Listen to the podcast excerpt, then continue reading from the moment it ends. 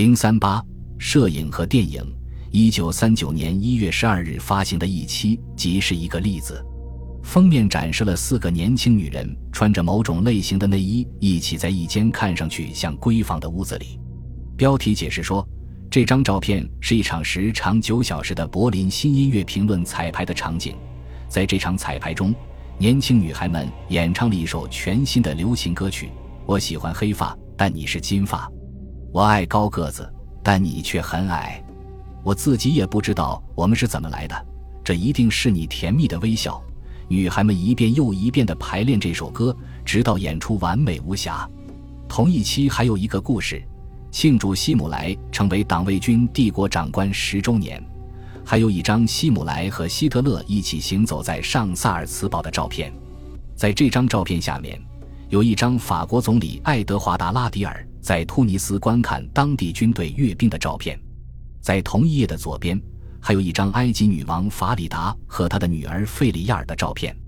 同一版还有庆祝希特勒在柏林的总理大楼落成揭幕式的照片，该大楼由阿尔伯特斯佩尔设计。右边的一张照片展示了希特勒在与大楼里工作的清洁女工交谈的情景。另一张则展示了希特勒和斯佩尔一起在元首偌大的新工作室里的情景。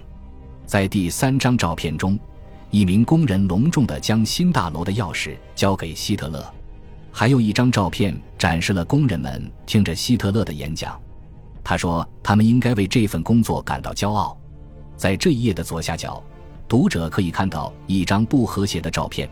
照片上，一位英国工程师试图让他的俄罗斯妻子乘飞机离开苏联，但没有成功。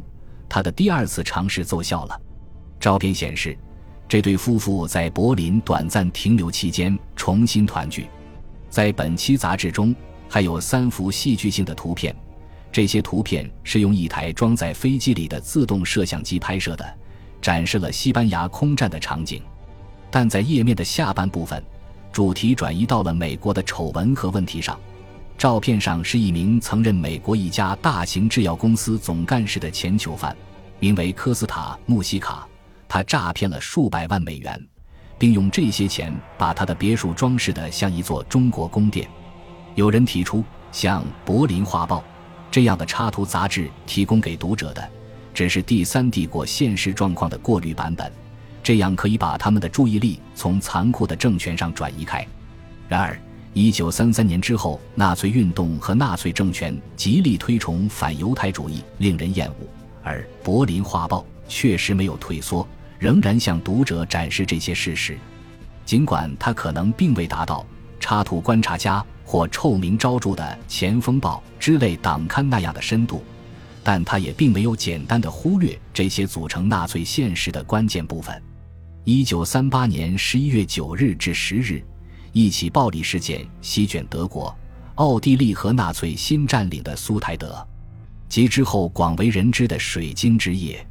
据索尔弗里德兰德称，七千五百家犹太企业遭到破坏，二百六十七所犹太教堂被毁，全德国有九十一名犹太人被杀，三点五万名犹太人被逮捕并被送往集中营。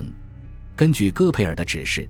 德国报纸开始了赤裸裸的反犹太主义煽动性宣传，《柏林画报》等画报杂志被禁止发声。一九三八年十一月十七日，水晶之夜事件发生一周后，《柏林画报》的封面刊登了一对优雅的夫妇一起跳舞的照片。照片中的人正是英国业余选手约翰·威尔斯和雷尼西森斯，他们被称为世界上最棒的舞蹈情侣。多年来，他们一直是国际冠军。最近又在柏林举行的一场国际比赛中再次获得冠军。然而，《柏林画报》并没有完全忽视当时针对犹太人的暴力行为。同一期杂志用两页篇幅描绘了纳粹举办纪念1923年11月8日至9日在慕尼黑试图推翻魏玛政府的活动。虽然这次政变失败了，但1933年时。纳粹把这次政变描绘成他们势不可当的权力崛起的开始。页面左侧的大照片标题为“受害者倒下的地方”，右边一张小照片展示的是苏台德纳粹领导人康拉德·亨莱第一次在慕尼黑参加典礼的情形。右侧的页面继续叙说故事。在巴黎谋杀案后续标题的底部是十七岁的波兰犹太男孩赫歇尔·格林斯潘射杀德国大使馆官员恩斯特·沃姆拉斯的照片。戈培尔借用这一事件掀起反犹太暴力浪潮。在同一期的后面还有题为“全球问题：犹太人的两页故事”，这是一个多方面的系列报道的第一部分，重点关注的是罗兹的犹太人。罗兹被称为波兰的曼彻斯特，每两个居民中就有一个犹太人。左侧页面上方的大图的标题表示，在主导罗兹经济的纺织业中，大型经销商、小商贩和运输公司的所有者都是犹太人。犹太移民的大潮正从罗兹涌入西欧。一张照片显示，年轻的犹太夫妇漫步在罗兹的彼得库夫大道上。而这条大道是属于那些投资建造它的人的，在这里，有人举止优雅脱俗，有人在英国或美国开立了银行账户，有人在每个商业大都市都有亲属，但他无视与出生的城市之间的真正联系，他只是在等待另一个国家提供的大机会的到来。一九三九年一月五日出版的《柏林画报》刊登了第二期反犹太系列报道。这次的故事集中发生在罗马尼亚。右面一页的上面有一张大照片，照片上是一个穿晚礼服的肥胖男人，一个女人穿着晚礼服坐在他的左侧抽着烟。标题表明，这名男子是罗马尼亚最富有的犹太人之一——金属大王奥什尼特。这则故事声称，六十年前，他的父亲从加利西亚移民到罗马尼亚，从事回收。买卖废旧金属的工作。几年后，他与军队达成合作，为其供应物资。他去世时，给儿子留下了价值一百万雷的黄金。通过操纵股票市场，儿子垄断了整个国家的金属工业。他的故事是很多犹太人的缩影。在罗马尼亚，犹太人如鱼得水。在这张照片下面，有一幅刊登在罗马尼亚报纸上的画。画中显示的是罗马尼亚边境一侧的犹太人正在向加利西亚边境一侧的犹太人招手，两边的犹太人形象都是以讽刺漫画的形式展现的。罗马尼亚的犹太人正在告诉加利西亚的犹太人，他们应该到罗马尼亚来，因为这里的生活就像坐在亚伯拉罕的腿上一样舒适。这一页的右上方刊登着一幅地图，据称是犹太人在罗马尼亚的分布图。在东北部的几个地区，犹太人占总人口比例的百分之二十五。即使罗马尼亚政府及人民一再试图通过限制户籍来限制犹太人获得财产，以驱逐和无数次屠杀来降低这些外来人的影响，但他们的防御战还是失败了。现在，犹太人占布加勒斯特总人口的四分之一。